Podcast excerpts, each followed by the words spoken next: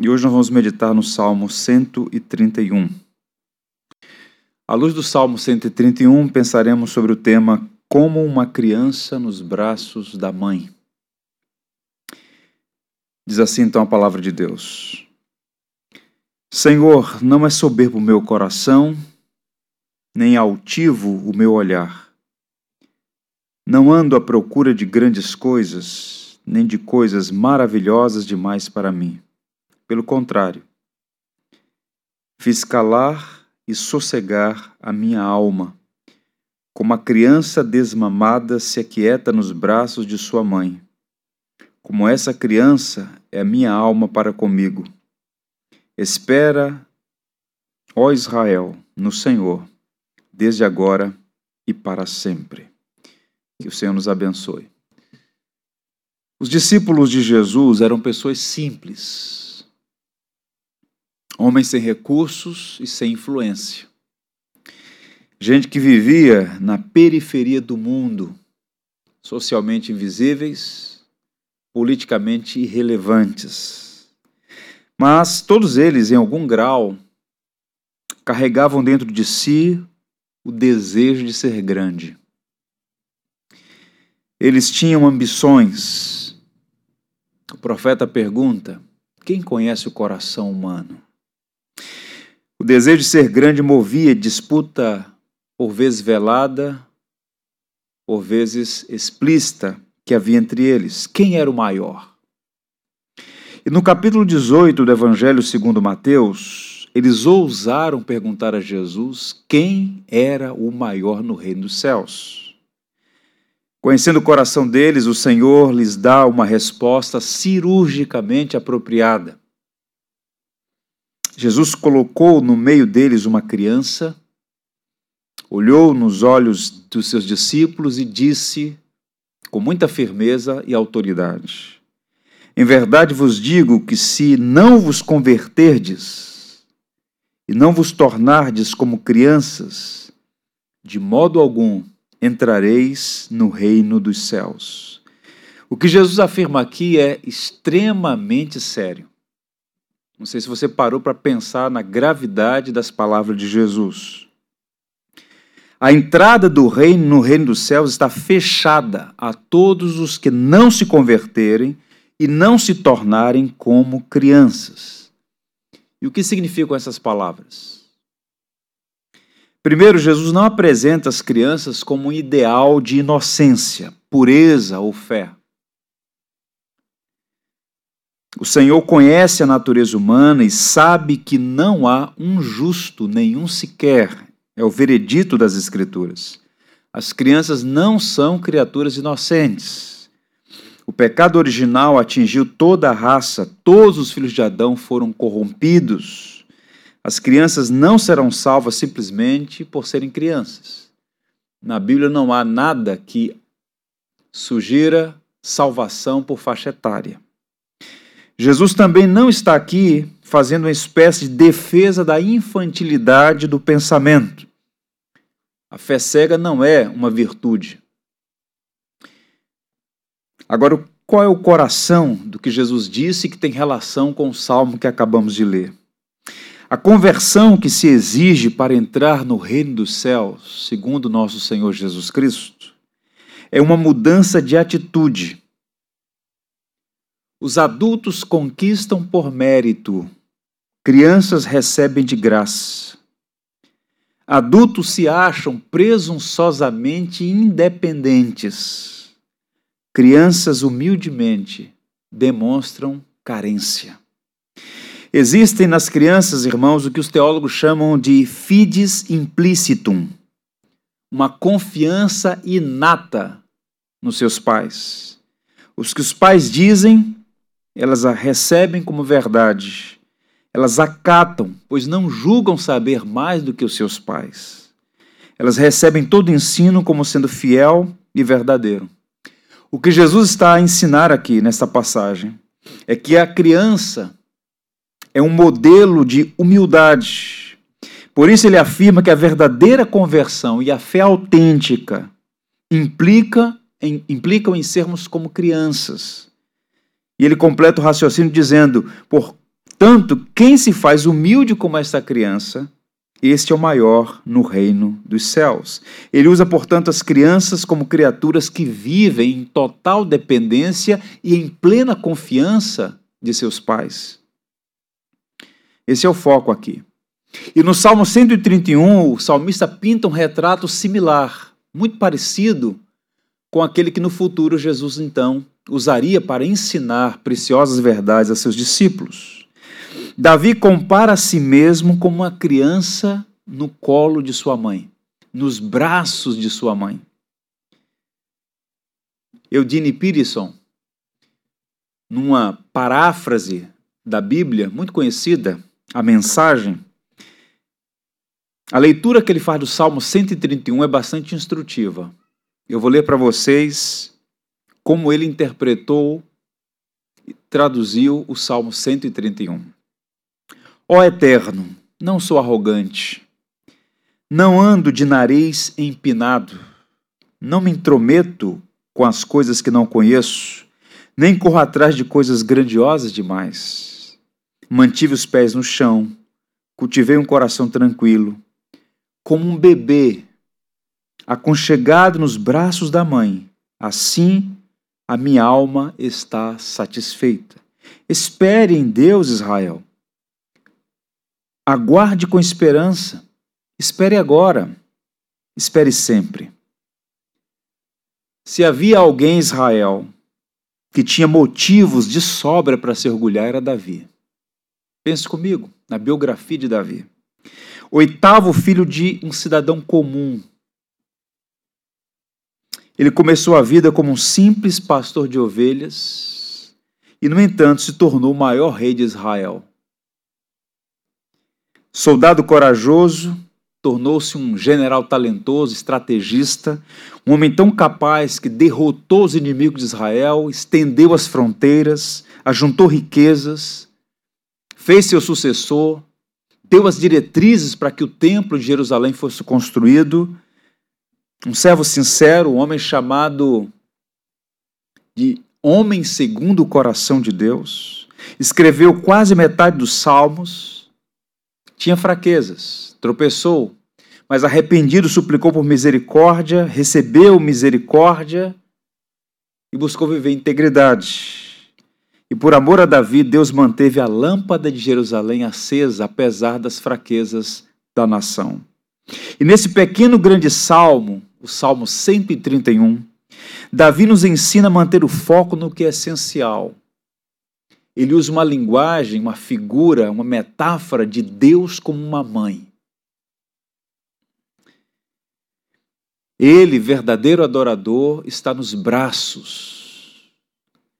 E nessa linguagem, repito, metafórica, há muitas lições preciosas. Eu queria sua atenção para pensar sobre três coisas essenciais que Davi encontrou em Deus como um bebê no colo de sua mãe. Primeiro, satisfação em Deus.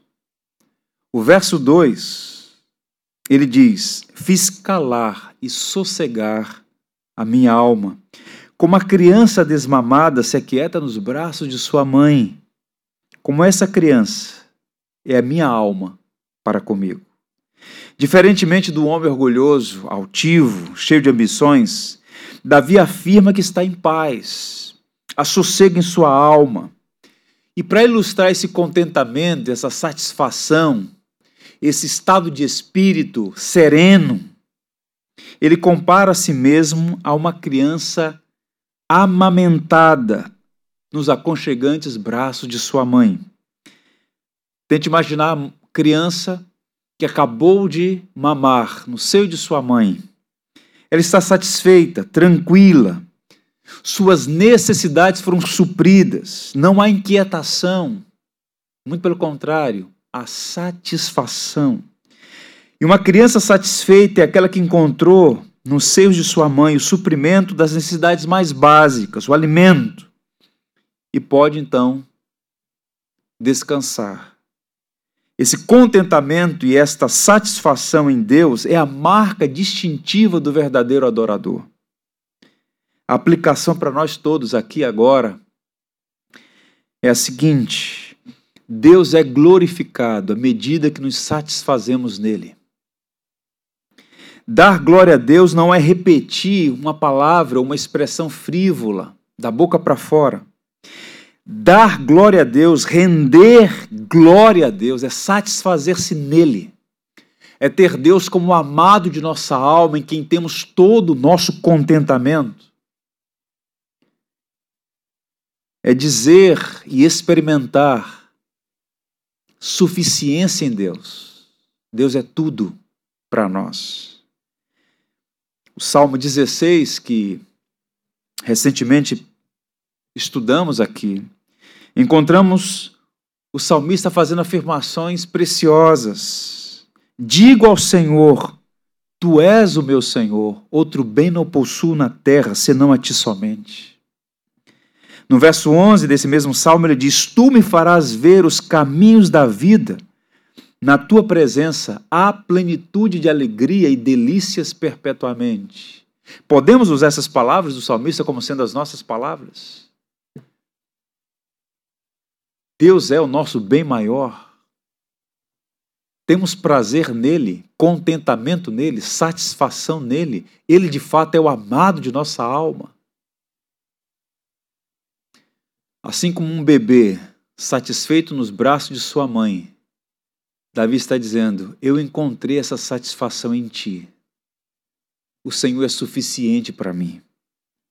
Meus irmãos, Davi está falando de algo que nós todos devemos ponderar e buscar para a nossa própria vida. Não podemos viver aquela religião dominical, esvaziada de sentido e significado, olhando para Deus como se fosse um estranho, mas na contramão disso,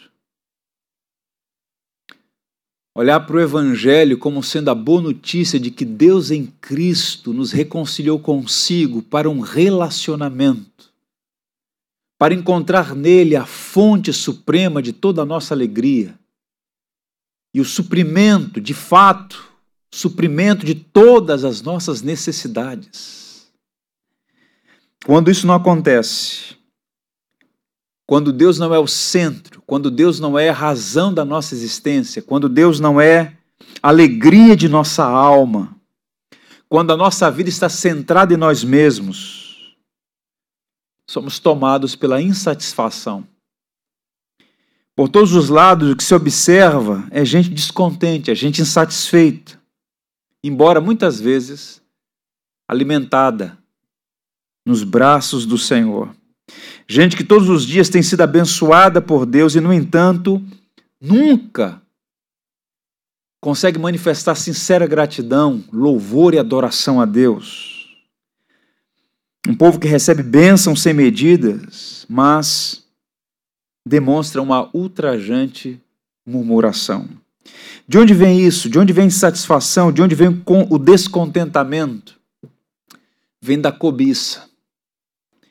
E a cobiça, como uma grande roda, ela tem um eixo que a faz girar. O eixo da cobiça é o orgulho que Davi denuncia já no primeiro versículo desse salmo. Observe mais uma vez como é que ele começa o salmo. Senhor, não é soberbo o meu coração, nem altivo o meu olhar, não ando à procura de grandes coisas, nem de coisas maravilhosas demais para mim. Davi está dando testemunho de que não havia nele soberba ou presunção maligna.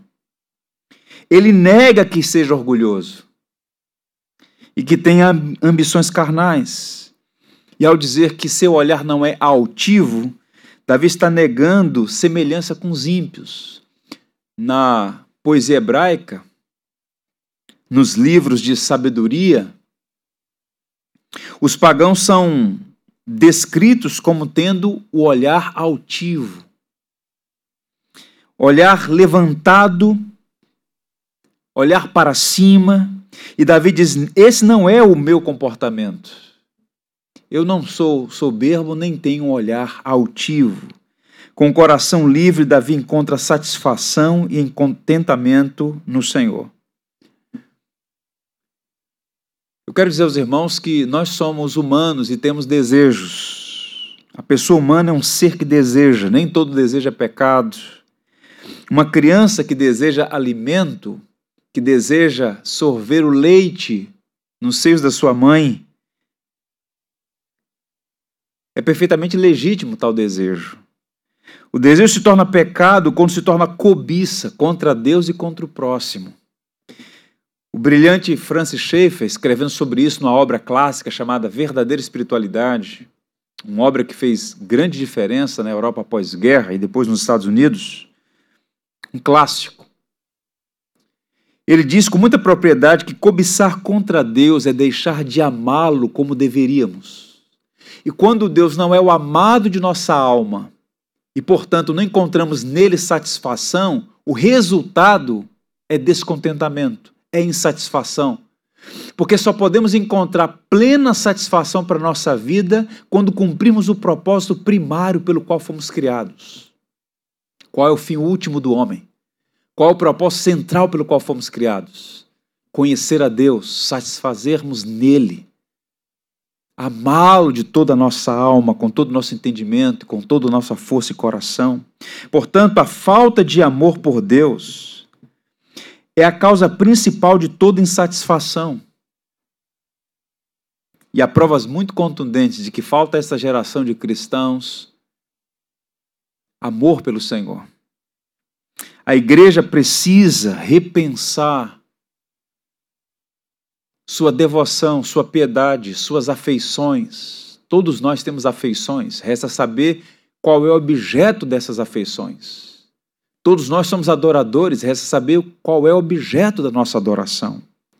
E o profeta Oséias fez uma denúncia muito forte, contundente, dura, porém verdadeira, a nação de Israel naqueles dias. Está escrito lá no capítulo 6, verso 4 do livro que recebe o seu nome. Vosso amor por mim é como a nuvem de manhã e como orvalho de madrugada que cedo passa. O profeta fazendo um oráculo, se dirigindo ao povo, dizendo: O amor que vocês têm por mim é como a nuvem que passa, é como o orvalho da manhã. Ou seja, faltava consistência, faltava textura, faltava fibra, faltava constância. Não era verdadeiro. Nós precisamos urgentemente fazer um autoexame, é necessário avaliar a nossa fé, sob pena de vivermos no auto-engano, na religiosidade que nos persegue. Deixamos as fontes e buscamos as cisternas rachadas que não contêm vida.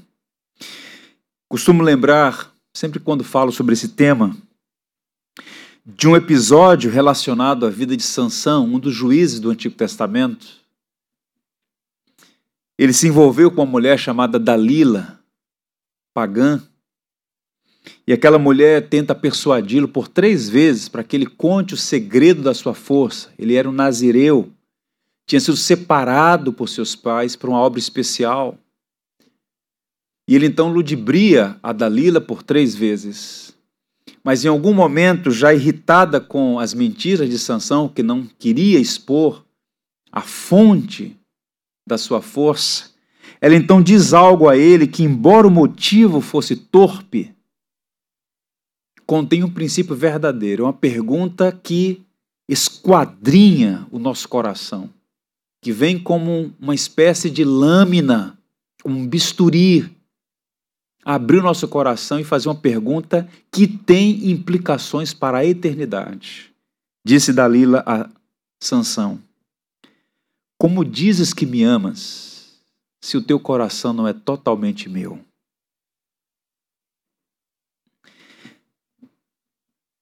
Nós precisamos perguntar a nós mesmos se o nosso coração é totalmente do Senhor. Precisamos de um batismo de amor. Quando o coração é inundado por um amor que é maior do que nós mesmos e passamos a viver para a glória daquele que nos amou e por nós quis morrer. É essa satisfação que Davi está dizendo ter em Deus, comparando a si mesmo a uma criança no colo de sua mãe. Eu estou satisfeito, eu tenho tudo. Um bebê amamentado nos braços de sua mãe tem tudo. Esta é experiência, essa é a sensação. E a pergunta que devemos fazer a nós mesmos, e cada um deve responder a si, é muito pessoal, íntimo. Você ama a Deus? Deus é o amado de sua alma. Você está satisfeito em Deus? A cobiça contra Deus é deixar de amá-lo. E quando nós deixamos de amar a Deus, nós vivemos insatisfeitos e descontentes. Embora tendo tanto, há sempre um sinal de insatisfação que indica, que denuncia a presença dos ídolos, roubando a primazia que é devida somente a Deus. Cobiça contra Deus, cobiça contra o próximo. O que significa cobiçar contra o próximo? É deixar de amá-lo como também deveríamos. E esta é a regra de ouro dita por nosso Senhor. É o coração da lei, amar a Deus e amar o próximo. Quando deixamos de amar a Deus, cobiçando contra Ele, quando deixamos de amar o próximo, cobiçando contra Ele, ao invés disso, nós invejamos. A inveja ocupa o lugar do amor. A inveja ela tem uma espécie de duplo movimento perverso. Se alegra com a desgraça do outro e tem tristeza pela bem-aventurança do outro. Tomás de Aquino define a inveja como esse duplo movimento. Se o outro vai mal, há uma velada alegria por conta disso. Se o outro vai bem, há uma tristeza camuflada por conta disso. É um vício inadmissível. Portanto, para que tenhamos satisfação em Deus, precisamos lutar contra esta dupla cobiça e buscar amar a Deus e amar o nosso próximo. O verdadeiro adorador não é uma pessoa rancorosa, invejosa, maledicente, mas é alguém de coração amoroso, que busca amar a Deus e amar os filhos de Deus. E quando isso acontece, nós experimentamos uma alegria, uma satisfação ultra circunstancial, a mesma que estava presente em Abacuque. Quando disse que, ainda que as circunstâncias fossem desfavoráveis, ele se alegraria no Senhor e exultaria no Deus da sua salvação. Quando amamos a Deus e o próximo, nós encontramos satisfação. Há ídolos que nos perseguem. E quando pensamos nos ídolos, somos nós evangélicos muito rápidos para denunciar as religiões dos outros.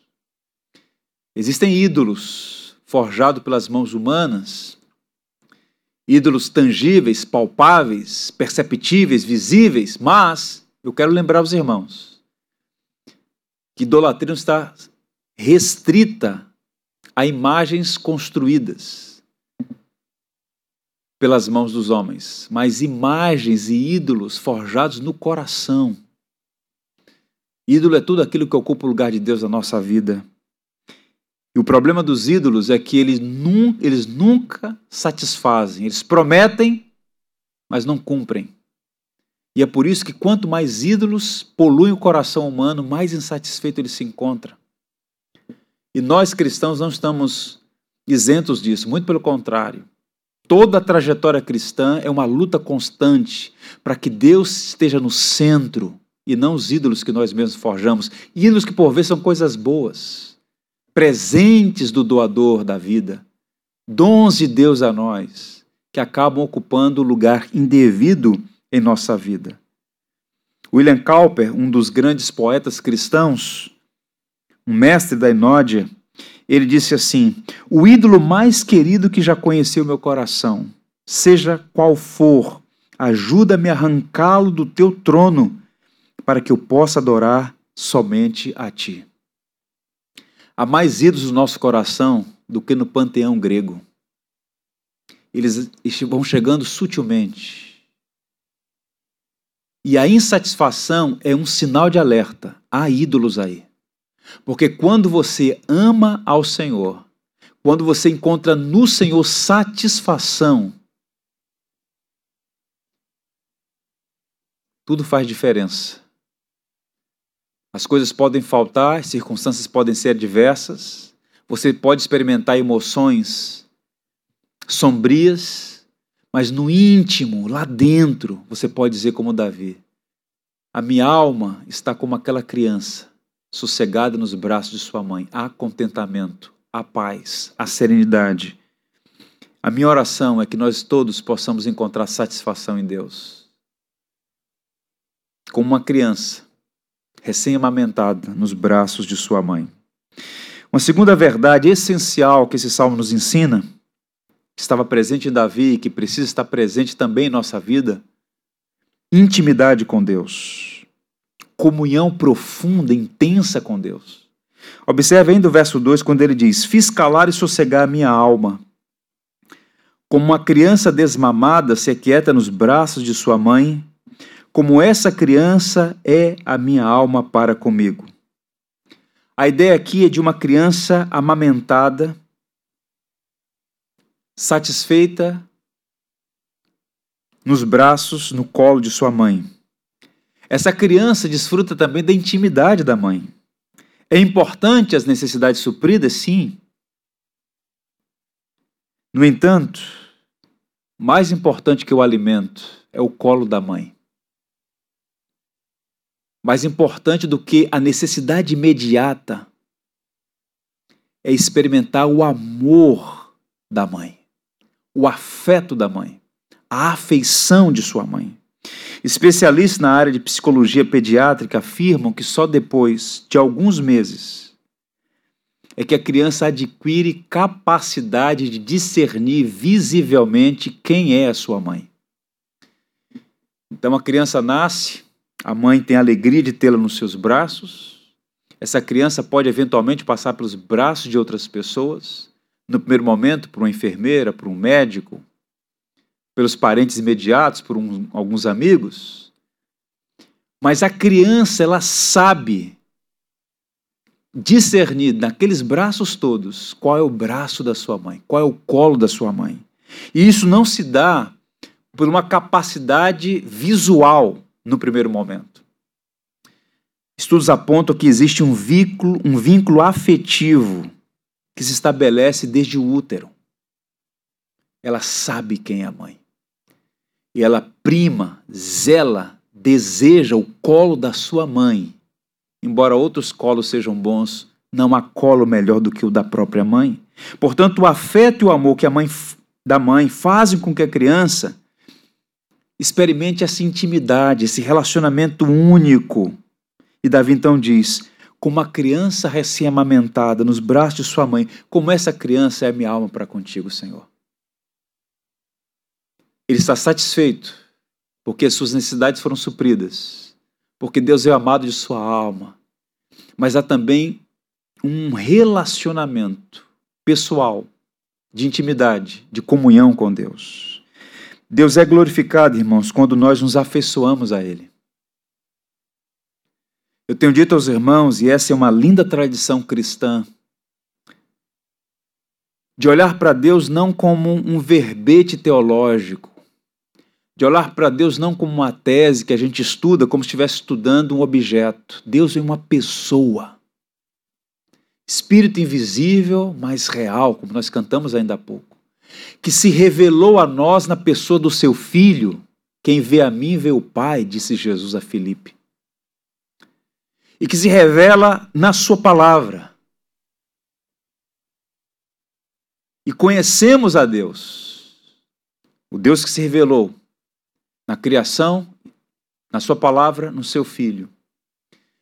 E à medida que o conhecemos, mais encantados, mais fascinados, ficamos com a grandeza dele, que apesar da glória que tem, se importa conosco e nos chamou para si, para um relacionamento consigo, resgatando aquilo que os nossos primeiros pais perderam no Éden. Comunhão, vida plena e abundante que só encontramos de volta no Evangelho. Eu gosto muito da palavra afeição. Linda, preciosa, rica palavra. Significa apego, sentimento amoroso, ligação profunda. Diferente da paixão que vem, que vai, a afeição é uma conexão profunda, constante. Amor e afeição na Trindade é o modelo para a nossa afeição uns para com os outros e, sobretudo, em relação a Deus. Deus sempre amou. Ele é o eterno, a fonte de todo amor. Na linguagem de Agostinho, ele é o amor, o amado e o amante. Três pessoas, um Deus único, que sempre, por toda a eternidade e para todo sempre, lançará amor um sobre o outro, um buscando o bem do outro, a glória do outro, a satisfação do outro, a intimidade com o outro. O Deus Trino nos chama a vir e a participar deste círculo trinitário de amor. Veja o que é o Evangelho. O Evangelho não é uma filosofia. O Evangelho é vida. Deus nos chamando para um relacionamento, relacionamento que ele já tem, sempre teve, eternamente perfeito e glorioso entre os membros da Trindade. No Evangelho nós somos chamados para participar disso. Alguém disse com muita propriedade: Deus é Trindade porque é amor. E porque é amor, Deus é felicidade. A felicidade que nos torna felizes. E à medida que nos afeiçoamos a Deus, à medida que o conhecemos, vamos encontrando satisfação, alegria, contentamento, intimidade tal como a criança que discerne se está ou não no colo de sua mãe. Podemos dizer, como está escrito no livro de Cânticos, Cantares, o meu amado é meu e eu sou dele. Essa é uma linguagem afetiva. No primeiro momento, escrito para expressar o amor de um homem para com uma mulher, mas que na tradição cristã, por vezes, recebe uma interpretação bonita também, que aponta para o relacionamento entre Cristo e a noiva.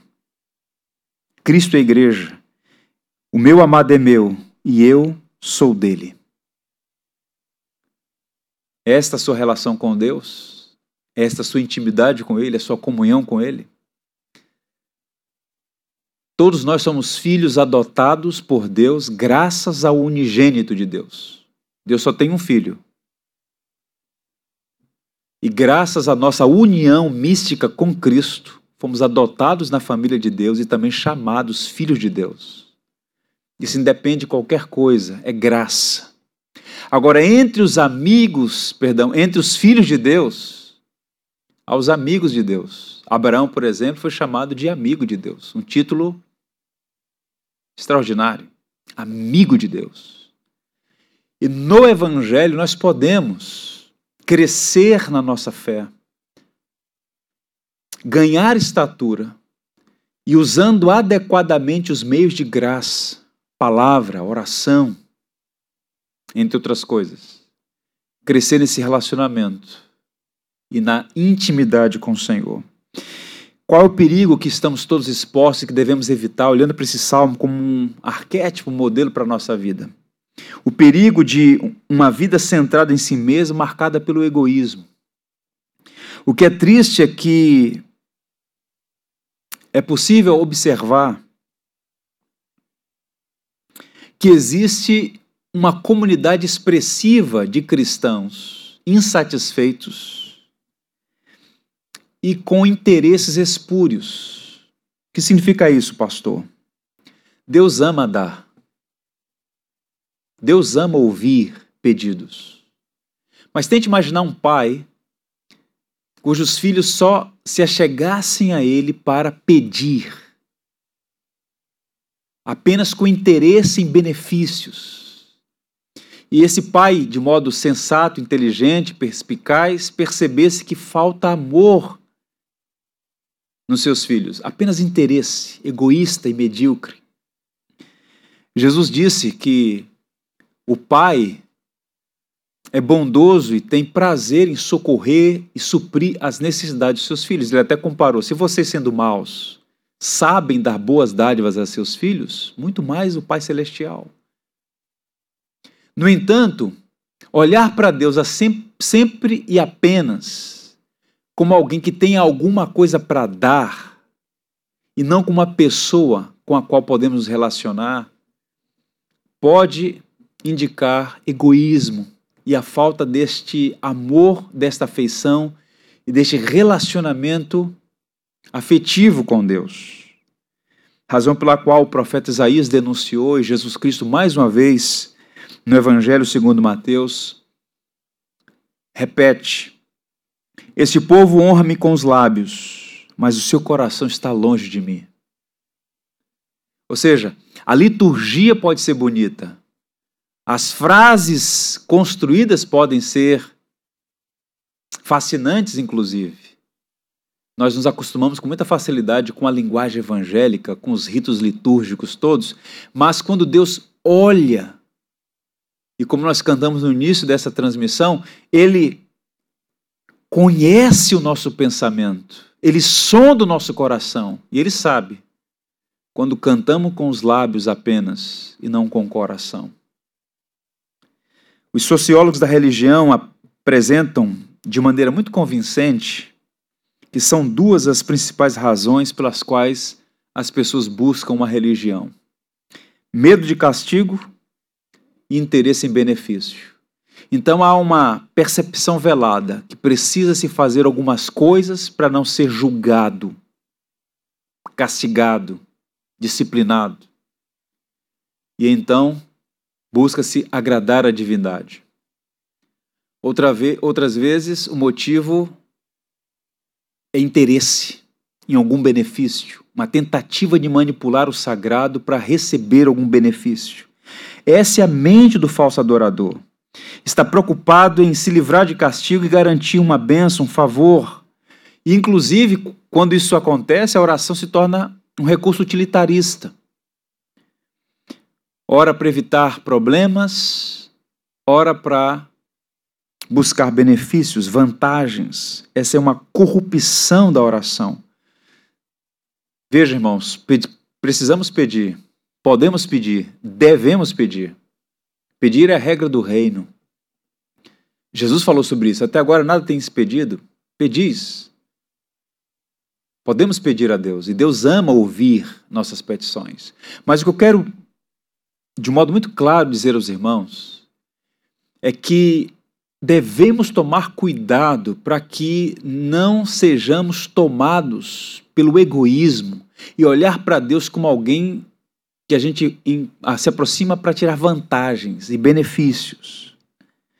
Nesse modelo não há espaço para intimidade. É como a criança que só tem interesse no leite e não no colo. Veja, por exemplo, a estrutura da oração do Pai Nosso modelar para nós todos. O Pai vem antes do pão. Primeiro Pai Nosso, depois Pão Nosso. Quem primeiro procura o pão antes do Pai, não tem nem um pai nem um pão. E o que Davi está dizendo é: Eu sou como uma criança que teve as suas necessidades supridas. No entanto, melhor do que o leite é o colo, é a presença. Tente imaginar, por exemplo,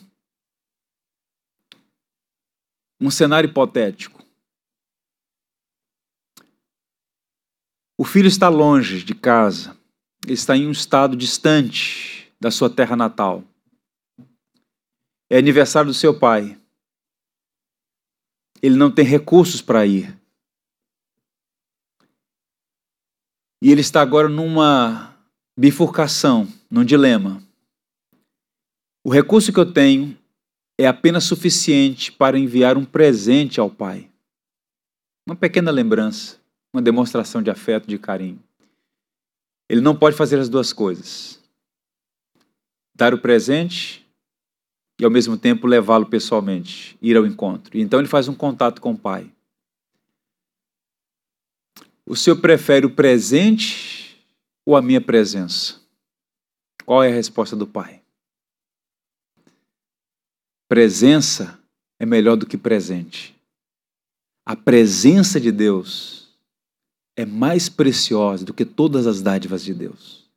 E quando a gente inverte isso, a gente perde as coisas. E quando a gente olha o cenário da igreja como um todo, a igreja evangélica brasileira, salvam as honrosas exceções, é triste, é doloroso ver quantas pessoas deixando a fonte inesgotável de alegria para em busca de cisternas rachadas que não contêm água. Ansiosas, interesseiras, insatisfeitas, buscando desesperadamente algum benefício, esquecendo-se do doador, ou numa linguagem que se tornou até um jargão, buscando as bênçãos e esquecendo-se daquele que abençoa. Davi está dizendo: Não assim, Senhor. Eu tenho prazer, contentamento. Eu sou como uma criança nos braços da sua mãe. Foi feita uma oração, não se sabe quem fez esta oração, mas ela é revolucionária no sentido de que é, provoca, mexe com a gente. A oração, três linhas, diz assim: Se eu te adoro por medo do inferno, queima-me no inferno. Se eu te adoro por causa do céu, expulsa-me do céu. Se eu te adoro porque te amo, revela-me a tua face. Alguém que percebeu que Deus é maior, que Deus é belo, que Deus é majestoso, que Deus é a fonte inesgotável de alegria, paz e contentamento. Não é por medo do inferno, não é com interesse no céu. O céu sem Deus não é céu. Mas o foco no, em Deus, em amor por Deus, Deus passa em revista o coração, e como diz Abraham Kuyper, até o coração de Deus tem sede de amor.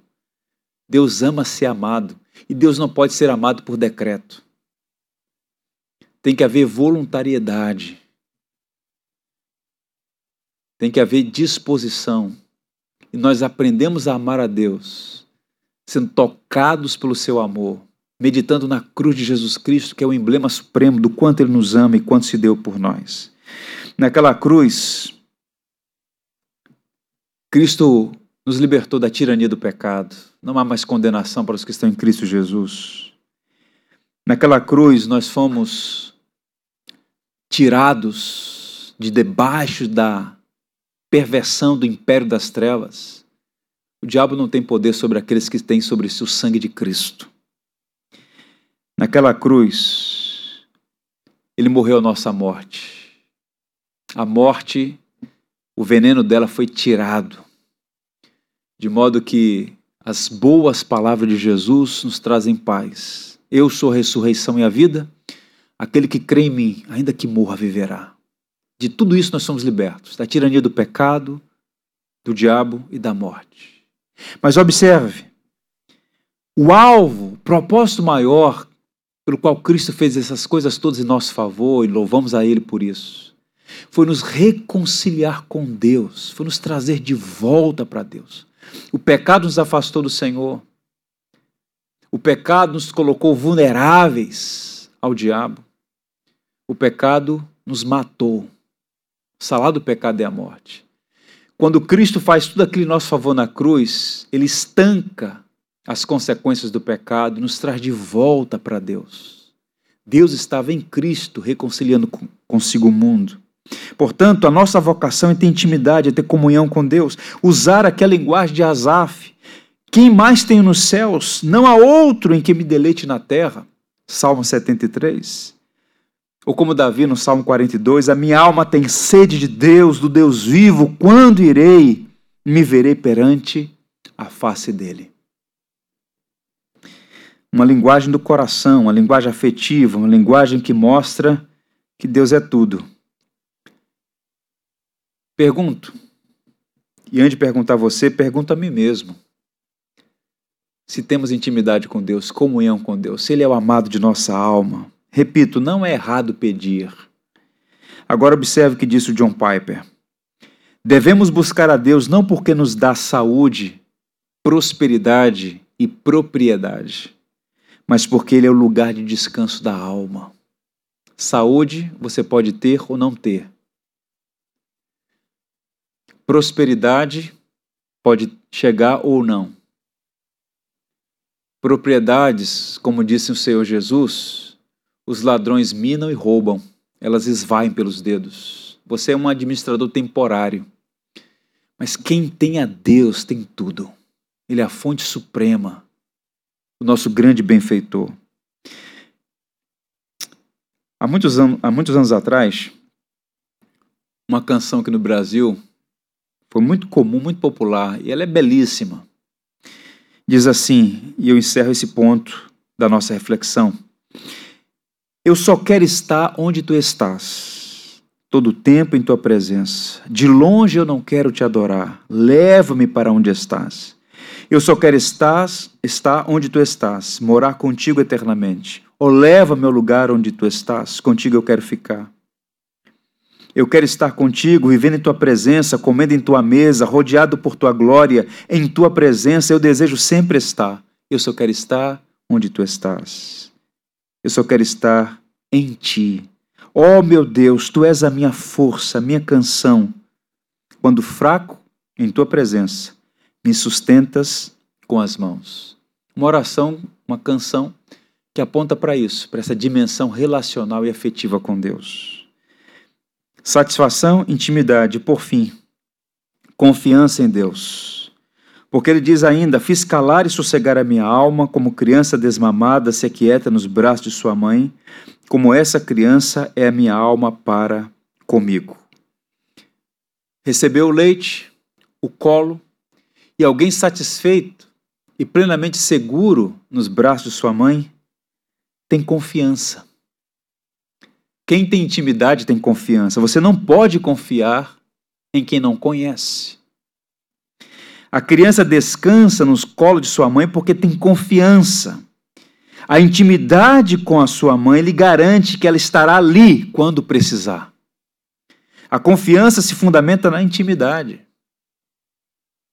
Agora perceba, quando Jesus lá atrás diz com muita propriedade quem não se converter, não se tornar como uma criança, não pode entrar no reino dos céus. O que ele está a dizer? Que a confiança que a criança tem na sua mãe é uma referência da confiança que devemos ter em Deus para que sejamos salvos. Só Deus pode nos salvar. A criança não se estriba no seu conhecimento, nas suas capacidades, nos seus recursos. Um bebê é total e completamente dependente da sua mãe para tudo. E é por isso que Jesus disse: se você depender de Deus, como um bebê depende de sua mãe, você será salvo. Não é uma coisa que você conquista, é algo que você recebe. O bebê não fez por merecer. É uma dádiva ter o colo, é uma dádiva ter o leite, é uma dádiva ser amado. Assim, é a graça de Deus para conosco. Davi, portanto, é um exemplo, mas o padrão supremo de confiança é o filho de Davi, é Jesus. Enquanto Davi, em certos períodos de sua vida, ilustra, ilustra bem a atitude desse salmo, Jesus o fez de maneira perfeita e consistente. No jardim do Getsemane, naquele momento de grande aflição, ele se aquietou e adotou como uma criança confiança em Deus Pai. Então, Davi nos ensina, no entanto, nosso modelo supremo é Cristo, que sempre confiou no seu Pai, porque conhece o Pai. Eu quero te encorajar a confiar no Senhor. Deus é glorificado, irmãos, quando nós descansamos nele, e nós temos muitos motivos para descansar no Senhor. Aquele que não poupou seu filho, antes por todos nós o entregou, porventura não nos dará consigo graciosamente todas as coisas? Nós cristãos, quando lemos esse salmo, nós que vivemos depois dos grandes atos redentivos de Deus na história, temos mais razões ainda para confiar no Senhor. O mais difícil, o mais improvável ele fez, ofereceu seu próprio filho em nosso lugar. Por isso devemos dizer: quanto a mim, confio em ti, Senhor. Tu és o meu Deus. Confiar no Senhor. Fé é isto. Fé não é acreditar, não é salto no escuro. Fé bíblica genuína é confiança em Deus, em Sua palavra. Os que são pais, os que já passaram pela experiência da paternidade, têm a lembrança, possível lembrança, de você pegar a criança ainda pequena, dando os primeiros passos. Ela está no lugar mais alto. E aquela aquela criatura em formação pequena,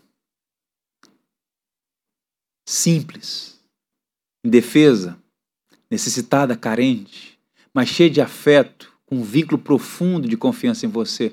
O pai então abre os braços e diz: pula! E a criança, sem pestanejar, ela pula nos braços do pai.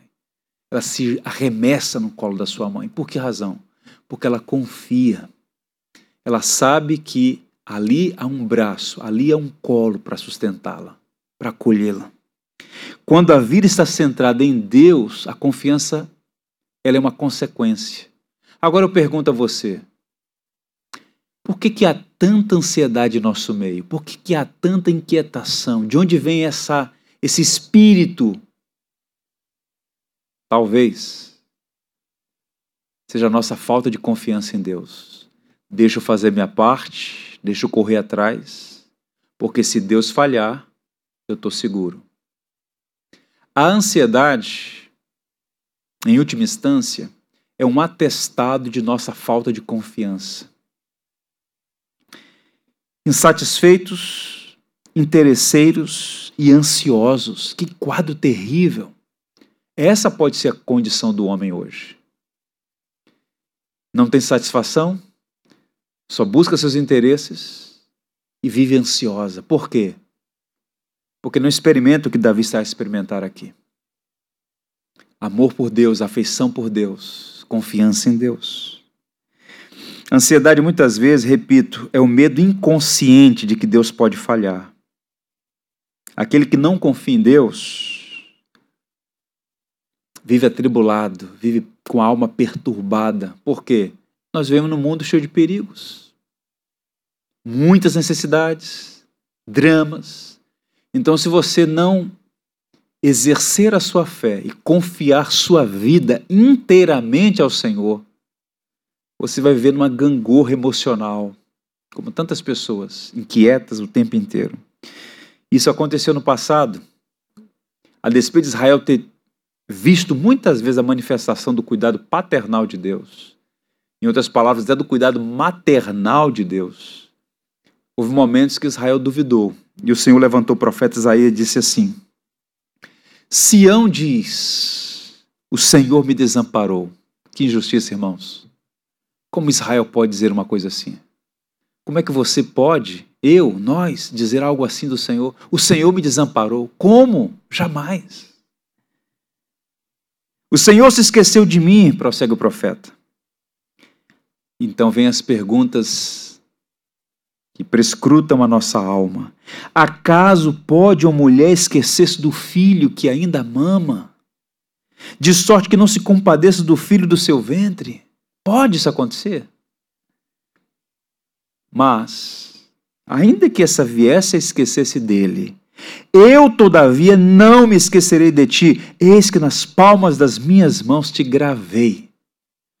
Ainda que uma mãe eventualmente se esqueça do filho dela, Deus jamais nos esquecerá de nós. Ele gravou as nossas vidas nas suas próprias mãos. Uma linguagem para dizer que Deus não pode se esquecer dos seus amados, amados dele eternidade.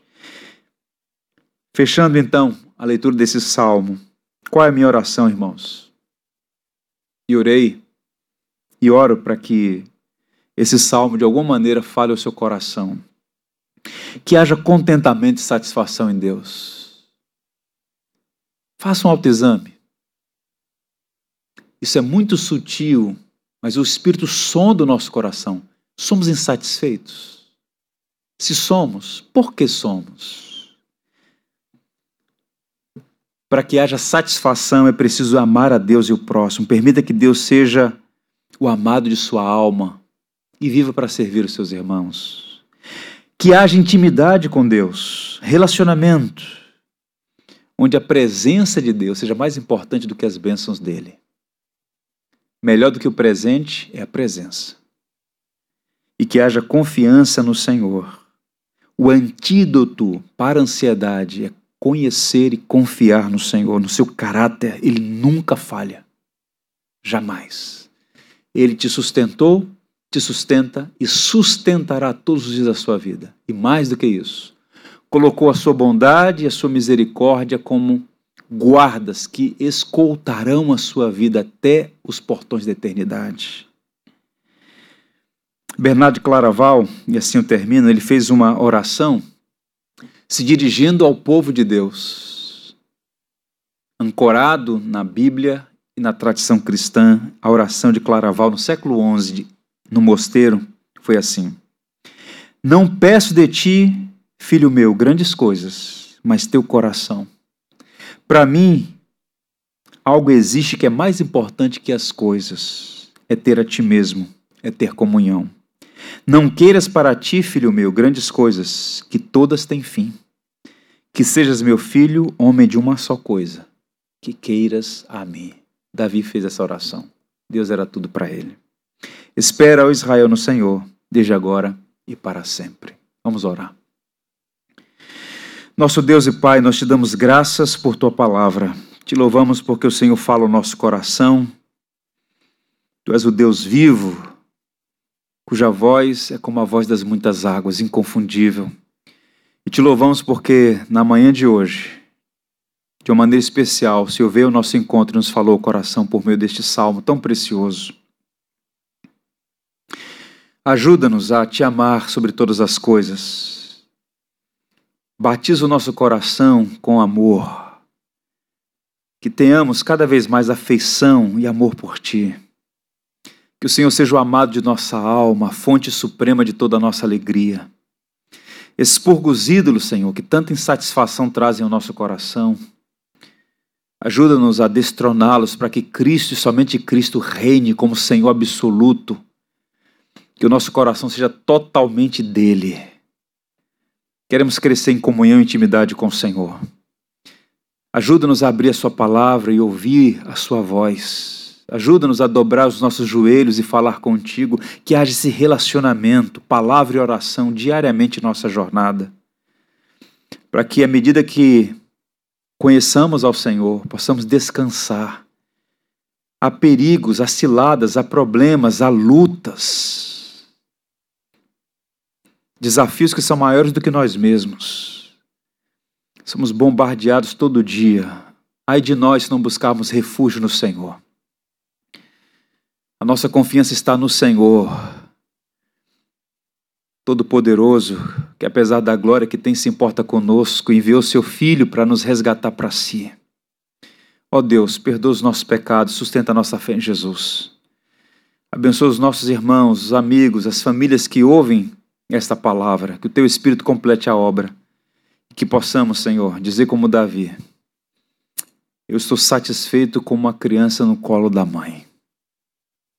Que assim seja para a tua glória e para a nossa alegria. Por Jesus. Amém. Deus abençoe, irmãos. Por tudo que tens feito, por tudo que vais fazer, por tuas promessas e tudo que és, eu quero te agradecer com todo o meu ser. agradeço,